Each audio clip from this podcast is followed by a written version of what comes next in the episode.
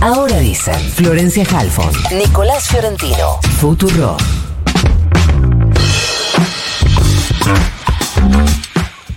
Decíamos en esta semana que el gobierno podría haber un poco ninguneado, si hubiera querido, el paro de la CGT, pero tiene especial encono con aquellos que lo critican, que le hacen señalamientos, ni hablar si le hacen reclamos.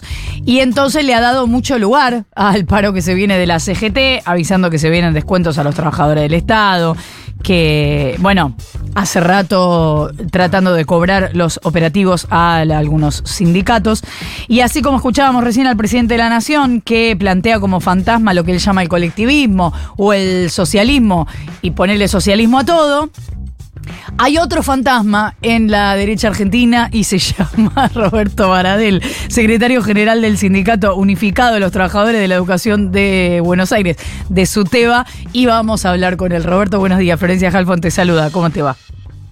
¿Qué tal? Buenos días. Gracias por atendernos. Eh, bueno, lo primero que te pregunto es cómo eh, esperás que sea el paro del miércoles que viene, que entiendo que en los últimos días hubo algunas especulaciones de que podía adelantarse si la sesión se hacía el sábado, pero al final parece que eso no va a pasar, ¿no? No, no se va a mantener el 24. Yo creo que lo fundamental, bueno, va a ser contundente, pero creo que lo que va a hacer la diferencia es la movilización. La movilización va a ser masiva, no solamente en Ciudad Autónoma de Buenos Aires, sino en todo el país se está coordinando en las principales plazas del país a la misma hora, inclusive en provincia de Buenos Aires, eh, en dos localidades muy importantes como Mar del Plata y como Bahía Blanca. Nosotros todas estas dos semanas eh, estuvimos recorriendo y seguimos hasta la semana que viene en varias localidades de, de la provincia con la conformación de las multisectoriales, eh, que bueno que fue tomando cuerpo y, muchísimos sectores se han sumado.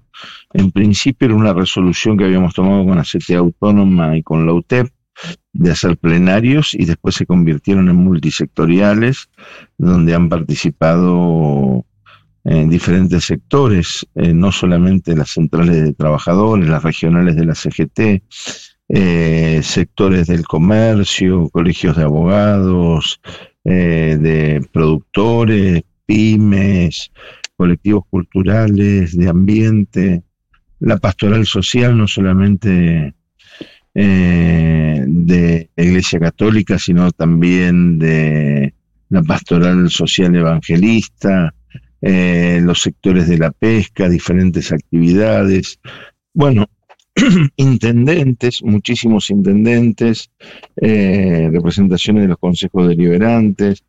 Bueno, hay una, un espectro muy grande mm, de aquellos que nos vemos afectados por las políticas de ajuste por un lado, pero también que planteamos claramente que es un que no se puede tolerar de ninguna manera que, que envíen un DNU con, con, las características que tiene y querer pasar por encima del Congreso, ¿no? Porque uno tiene que ser respetuoso de la voluntad popular y no hay duda que, que mi ley en el balotaje obtuvo, eh, fue la persona más votada. Ahora también tiene que respetar porque perdió las elecciones de la Libertad Avanza.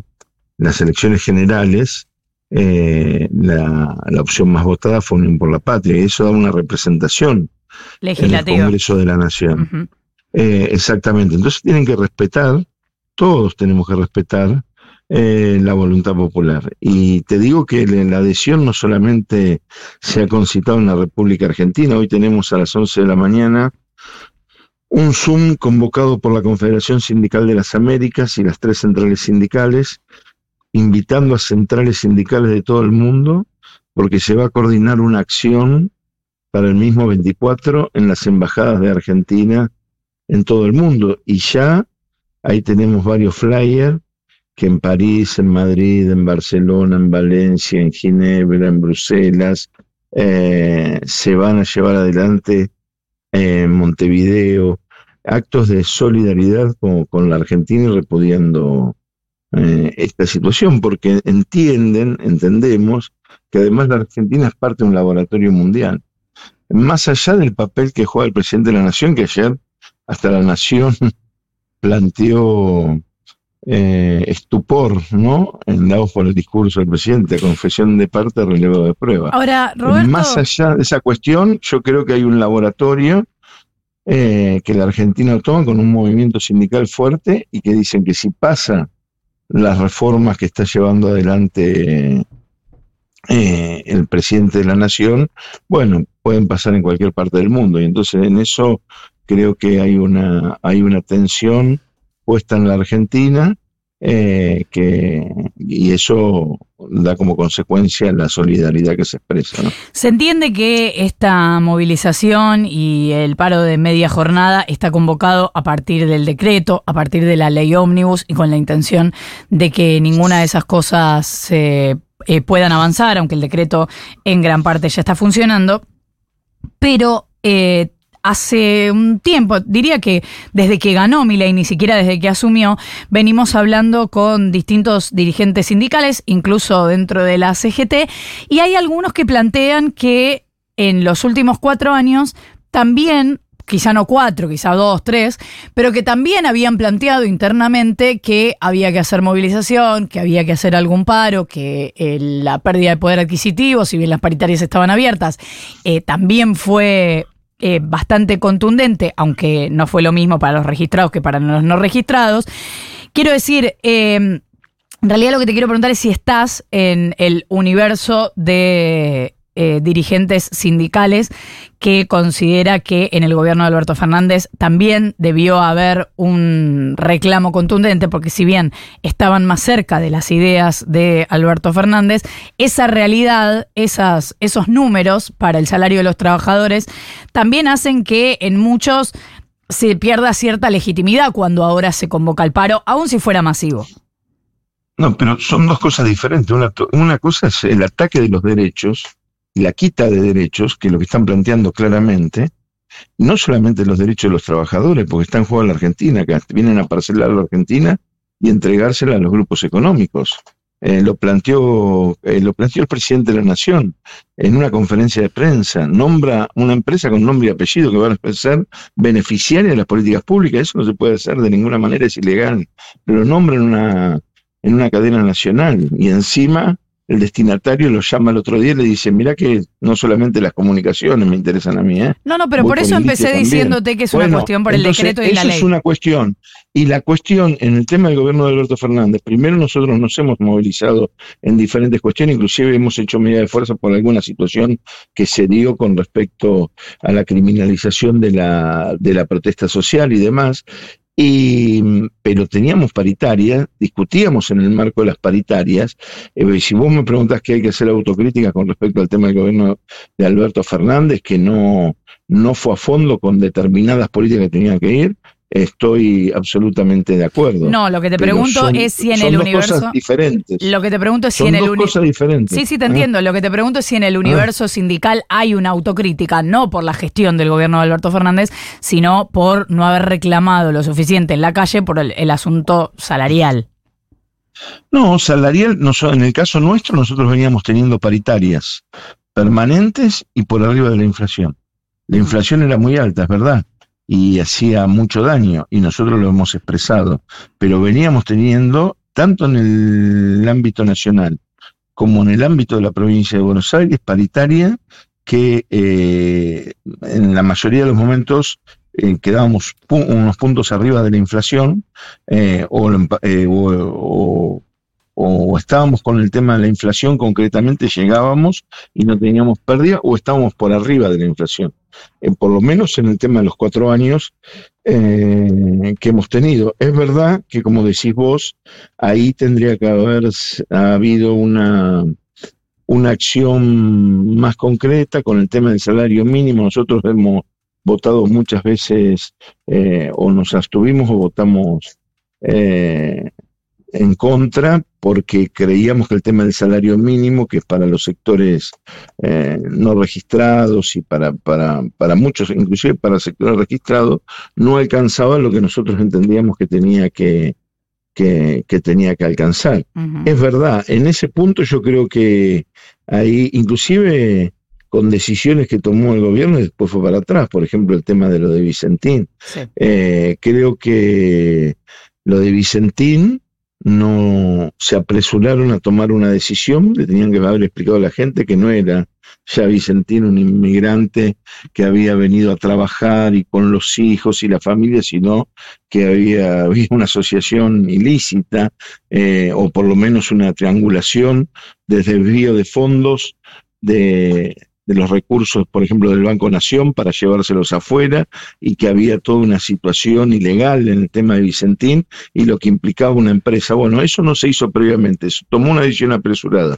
Ahora, cuando se tomó la decisión y tenía el respaldo de toda la, de toda la sociedad, de todas las de sindicales del sector político que había ganado y demás, hicieron dos marchas y volvió para atrás. Bueno, ese tipo de cosas yo creo que eh, eh, hicieron daño y no poner el foco en el tema de la pobreza. Eso yo creo que fue un gran déficit. Ahora, si vos miras los números del gobierno de Alberto Fernández y empezás a ver los números del gobierno de Miley y las políticas públicas que aplicaba el gobierno de Alberto Fernández, y eh, teniendo en cuenta el déficit y la falta de resolución de cuestiones que es innegable, pero las políticas públicas que aplica Miley, bueno, hay un abismo.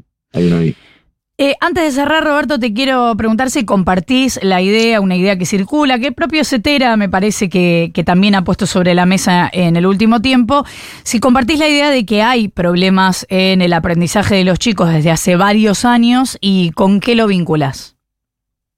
No, sí, por supuesto, hay problemas, lo que pasa que eh, lo, lo, hemos discutido con varios sectores. El otro día nos reunimos en Cetera con Argentinos por la Educación eh, y mm, intentábamos intercambiar eh, opiniones y datos y haciendo un diagnóstico que por supuesto hay problemas, pero que no es el desastre o la tragedia eh, que, dicen algunos en términos electorales, sino que hay dificultades sin ninguna duda y, y tenemos que aunar esfuerzos para que para mejorar el tema de los aprendizajes, sin ninguna duda. Y hay que trabajar. Bueno, hay, eh, es, multicausal, eh, hay diferentes factores. El tema de, de la situación socioeconómica es uno, eh, el tema, yo creo que el tema de la formación permanente eh, uno lo, tiene que tener en cuenta y, profundizar en ese sentido, eh, brindar las condiciones, que las escuelas tengan las condiciones, que no es el camino que están tomando, eh, eliminar la obra pública, por ejemplo.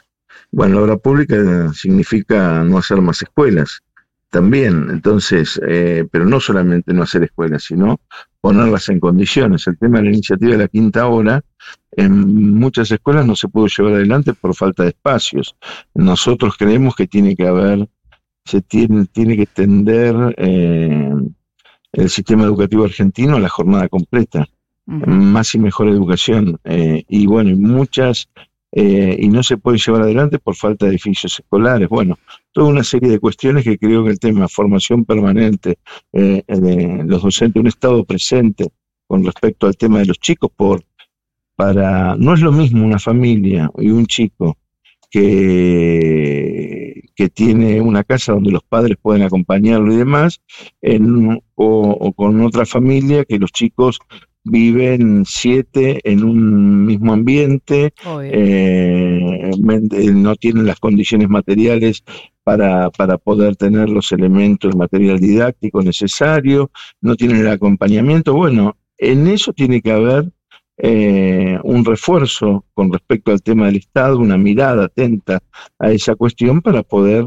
eh, ayudar al proceso de enseñanza y aprendizaje. Entonces yo creo que tenemos que ser serios en ese punto, hay que reconocer el tema de las dificultades sin ninguna duda, ahora no decir que es todo un desastre porque no es así, porque Argentina, en Argentina se ha avanzado mucho en la incorporación de los chicos al sistema educativo, eh, se ha trabajado en ese sentido, se ha ampliado con el tema de la escuela secundaria obligatoria y por supuesto, y eso trae dificultades. Bueno, hay que asumir esas dificultades y ver cómo se resuelven para adelante.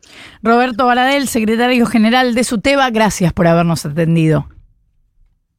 No, gracias a ustedes por llamar. ¿eh? Hasta luego. Un abrazo. 8 y 5 de la mañana, 23 grados la temperatura en la ciudad de Buenos Aires.